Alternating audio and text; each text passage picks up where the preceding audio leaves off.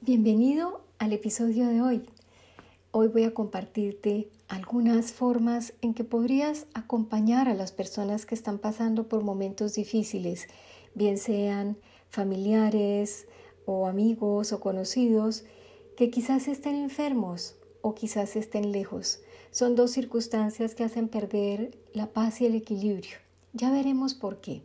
Por ahora voy a empezar donde terminé el episodio anterior hablaba del silencio, de que quizás en el silencio logramos verdaderamente la mejor escucha y la mejor conexión interior. Así que voy a empezar por un poema. Es un poema de Quetzalcoatl.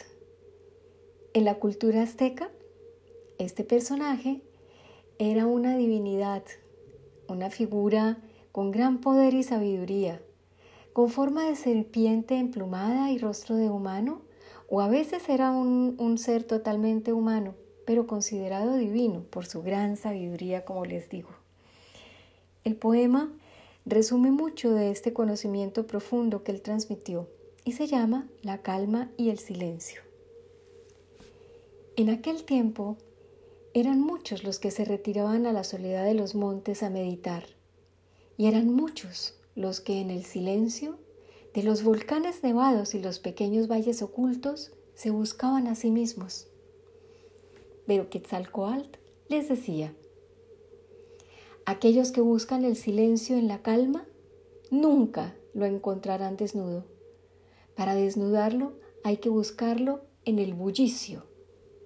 Díganme, ¿de qué sirve un corazón tener calma en medio de la soledad? ¿A poco no es como la calma que tiene un lago estancado en un valle? Más que grande es un corazón cuando en medio de las dificultades y los problemas conserva la calma y se viste con el silencio. Es como el torrente que resbala sereno por la ladera de la montaña. Algunos van a lugares donde lo que más les molesta es el canto de un pajarillo o el sonido que arranca el viento a las hojas de los árboles y piensan, estoy tranquilo y sereno en este lugar, ya he alcanzado la calma y el silencio es amigo de mi corazón. Pero cuando viene el bullicio, sus pulsos se agitan, sus corazones se alteran, sus pensamientos chocan con violencia en sus frentes y yo les preguntaría, ¿dónde guardaron la calma? ¿Qué morada le prepararon en sus pechos que tan pronto se les fue? Sepan que aquel que busca el silencio interior debe encontrarlo en medio de los ruidos y de las voces y de los gritos y tomándolo debe sentarlo en su corazón y al escucharlo ya no oirá hacia afuera, sino hacia adentro. Y en verdad les digo, que ni cien tormentas ni la explosión de mil volcanes podrán ya nunca separarlo de él. Para buscar pues la calma interior, no vayan a donde todo es calma, sino donde no hay paz, y sean ustedes la paz. De esa forma la encontrarán al darla, y la tendrán en la medida en que vean que otros necesitan de ustedes para calmarse. Con este poema, Quetzalcoatl me ha hecho reflexionar muchas veces y creo que ahora es una de ellas, porque en estos momentos pocos pueden retirarse a una isla paradisíaca a disfrutar del confinamiento en medio de comodidad, lujos y en compañía de sus seres queridos. Muchos, en cambio, quizás, están sintiendo lo que decía Quetzalcoatl, bullicio, han sentido a lo mejor pulsos que se alteran, corazones que se agitan, pensamientos que chocan con violencia. Quizás sea por la zozobra de las circunstancias.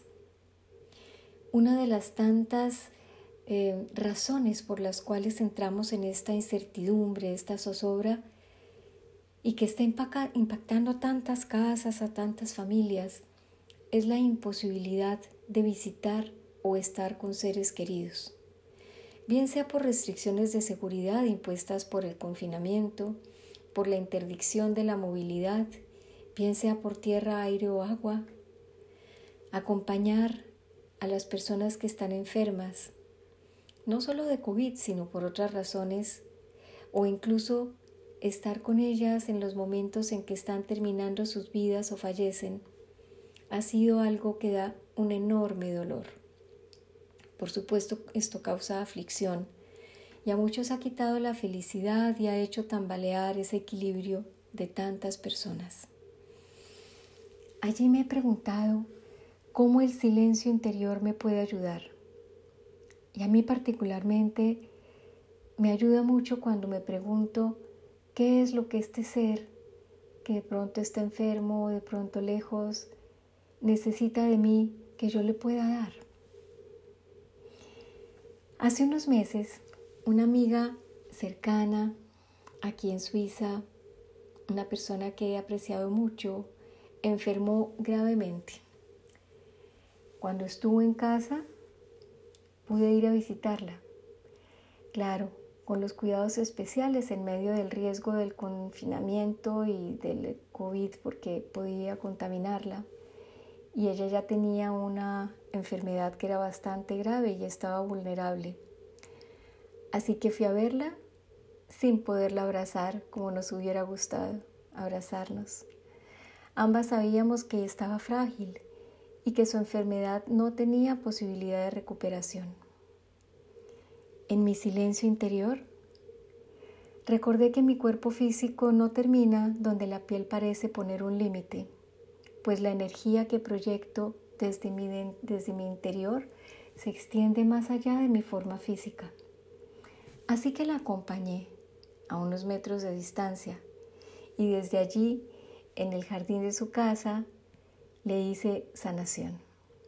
Estábamos en medio de un paisaje divino, con una vista bellísima sobre el lago de Ginebra. Fue como una caricia suave, sin tocarla, porque su cuerpo no resistía ni el más mínimo contacto. Aunque estábamos a varios metros de distancia, pudimos compartir un té delicioso. Y ella se sintió en paz y se relajó. Luego ella ya no estaba allí para poderla visitar y nuevamente acudí a mi silencio interior. Ya no era posible ir al jardín porque estaba hospitalizada y sus visitas estaban muy restringidas. Entonces, consciente de que mi cuerpo físico tiene cierto alcance, activé el poder de mi mente, que no está supeditada al tamaño de mi cabeza. Y desde mi consultorio, o desde mi casa oré e hice sanación. Y ella sentía paz. Nos inventamos que a través de WhatsApp podíamos tener contacto. Decidí entonces mandarle mensajes positivos. Y al entrar en el silencio de mi interior, recordé que lo más importante para ella era poder sonreír Así que le mandé una serie de mensajes que incluían pequeños videos de mi nietecito haciendo cosas divertidas o imágenes de flores que le encantaban o comentarios gentiles recordándole sonríe. Y en medio de su inmenso dolor, ella encontraba paz, alivio y contención en esos mensajes. La razón por la que les digo que ella estaba en paz cuando podíamos conectarnos de alguna de estas maneras es porque me lo expresaba, muchas veces lo expresó. Y era muy grato para mí sentir que de alguna forma, aunque no fuera presencial, la podía acompañar. Luego también momentos de gran silencio, donde no sabía nada de ella. Y bueno, desde mi silencio interior Sabía que ella estaba cada día más frágil y yo podía continuar orando. Cuando me enteré que tenía miedo por el dolor tremendo y posiblemente ese miedo incluía a la muerte, porque ella sabía que estaba muriendo, entonces acudí al poder de los sonidos sagrados, los mantras. La palabra mantra viene del sánscrito se divide en dos. La primera parte, man, está relacionada con la mente. Y la segunda, tra, quiere decir movimiento, vehículo. Así que un mantra es un vehículo a través del cual la mente puede ir más allá. ¿Más allá de qué? Del continuo de pensamientos y emociones para trascender el bullicio del que Quetzalcoatl habla en la primera parte del poema que te acabo de compartir. Los mantras son sonidos sagrados. Están compuestos de modo que las vocales y las consonantes producen una vibración sonora sumamente poderosa. Esa vibración ayuda a trascender, a ir más allá, a ir a niveles de conciencia superiores, a hacer contacto con tu verdadera identidad, más allá de tu personalidad o de tu nombre o del rol que tengas. Un mantra puede contactarte con lo que verdaderamente eres cuando estás ahí, el miedo cesa, las emociones se calman. Meses antes de que nos enteráramos eh, de su enfermedad, yo había grabado un CD de mantras y cuando supe que estaba enferma en diciembre del 2019, em, estaba en ese momento a punto de morir, le pedí a mi esposo que le llevara ese CD de mantras. Yo estaba en Colombia en ese momento. Ella lo escuchaba y me decía, Esther Cris, son sonidos muy poderosos. Le gustaban cantidades, se sentía acompañada por ellos. Para escuchar un mantra se requiere también entender cuál es su significado y en cada momento puede haber uno que es más propicio. En la clínica no le dejaban tener una grabadora, así que yo elegí mandarle por el WhatsApp el Trayambakam. Es un mantra que quita el miedo a la muerte y a la enfermedad. Así que se lo canté. Om Trayambakam Yayamahe Sugandim Pushtivardhanam Urvarukamiva Vardhanam Mityor Mukshiyamamritate Om Shanti Shanti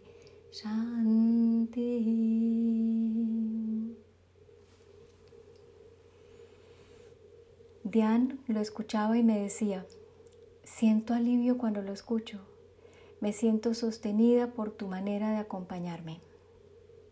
Lo escuchaba muchas veces, muchas veces, horas, horas y horas.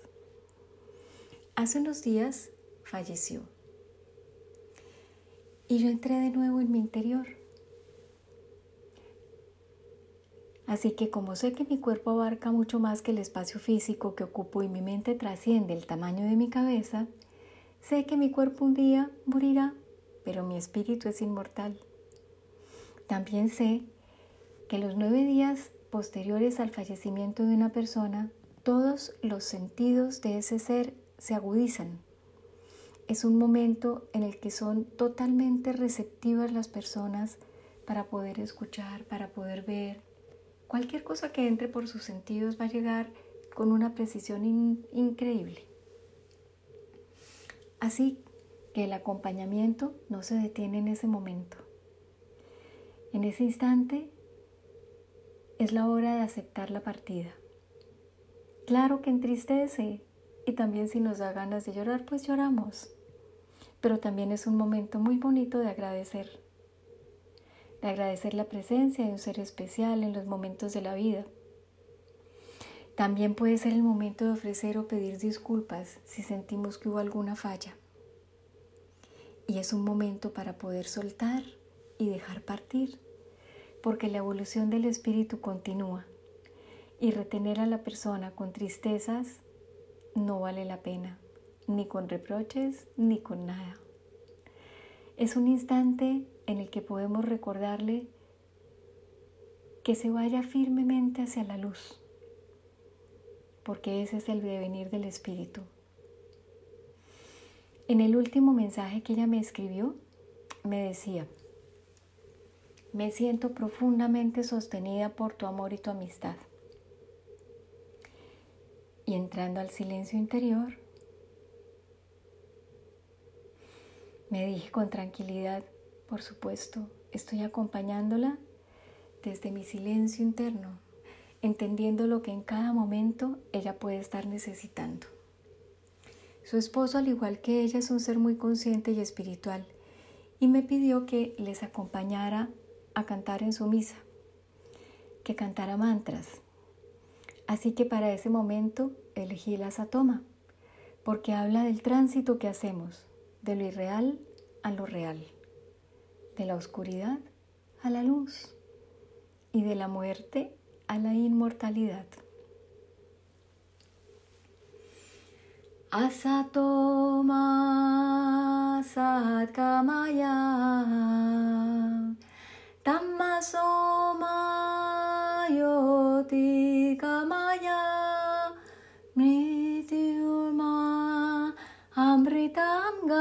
Gamaya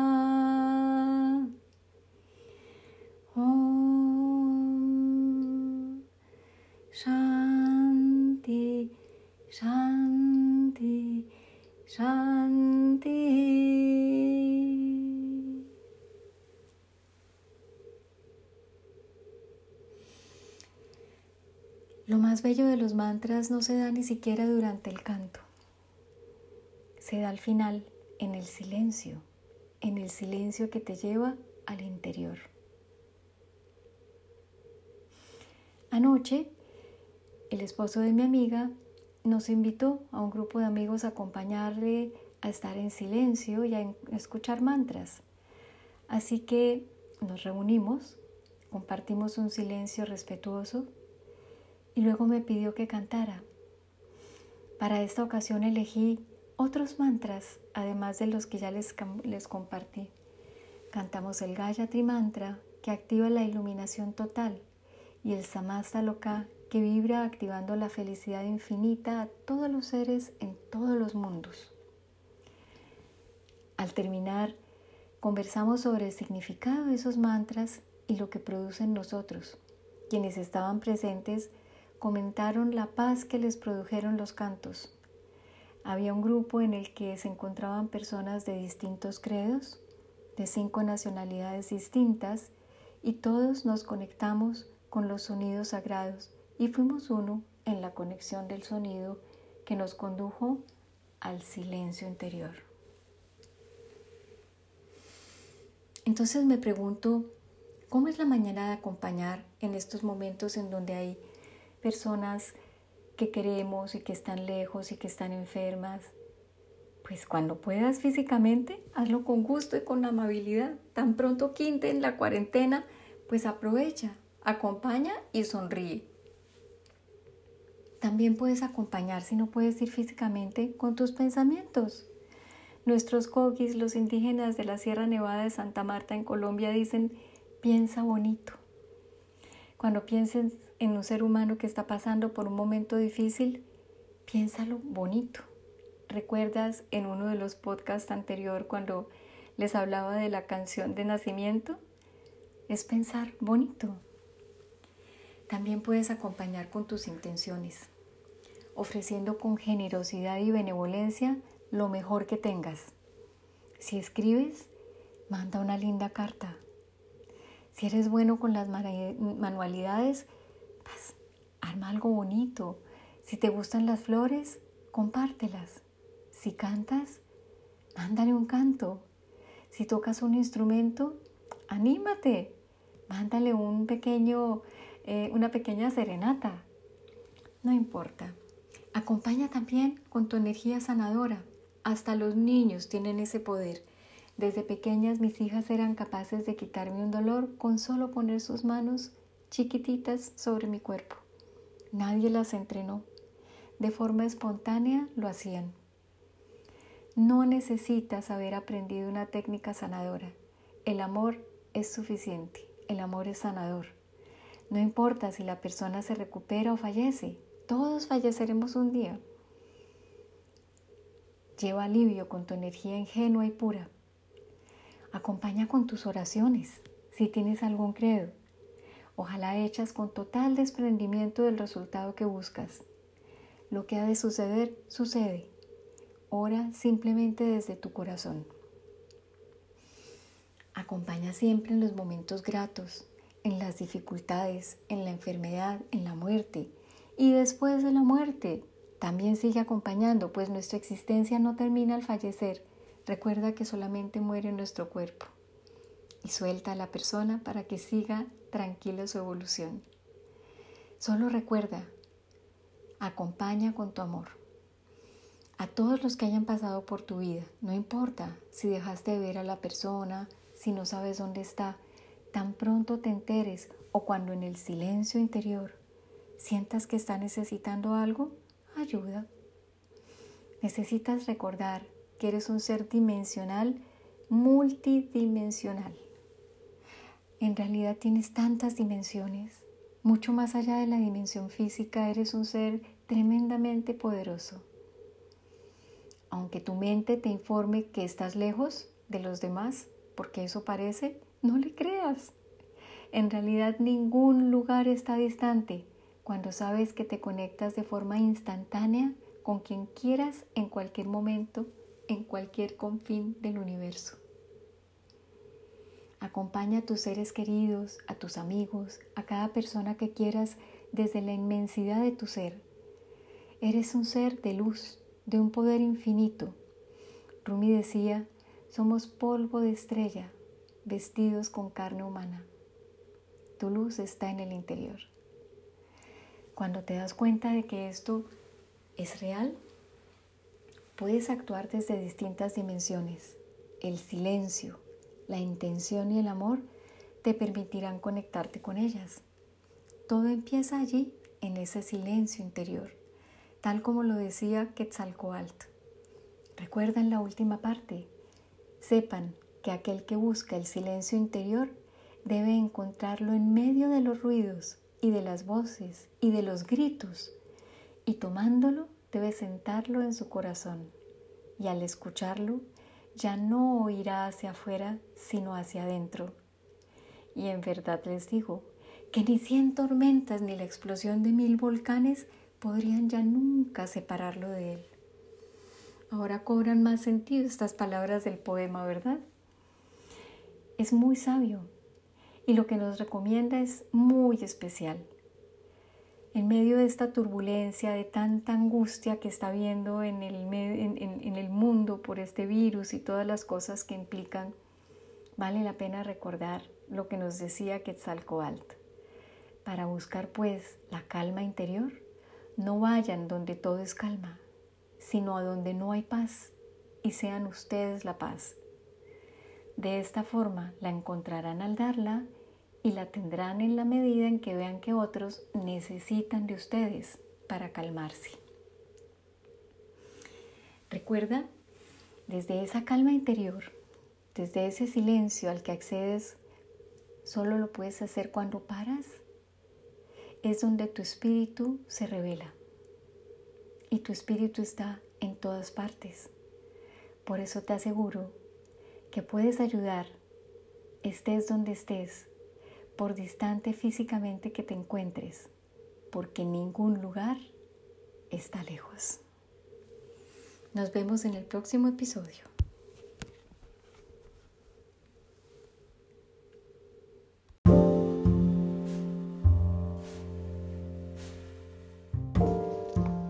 Bienvenido a Feliz y en Equilibrio en medio del caos.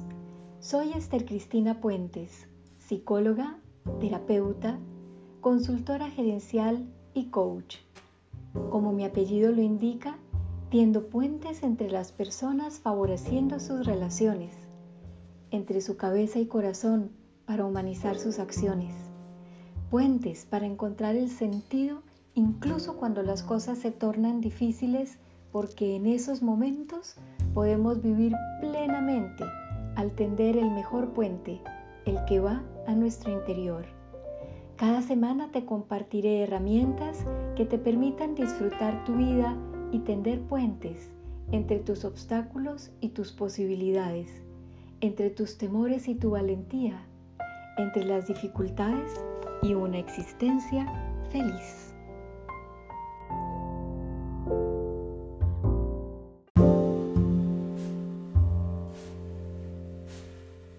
Hemos llegado al final de nuestra emisión. Gracias por tu presencia y por el interés que pones en el tema que abordamos. Ya cuentas con lo que te he compartido. Ahora puedes reflexionar con qué quieres quedarte, qué te mueve verdaderamente de lo que has escuchado. Recuerda que lo único que te conducirá al cambio, a permanecer feliz y en balance en medio de las circunstancias difíciles de la vida, es tu propio trabajo, lo que practiques de lo que te llevas.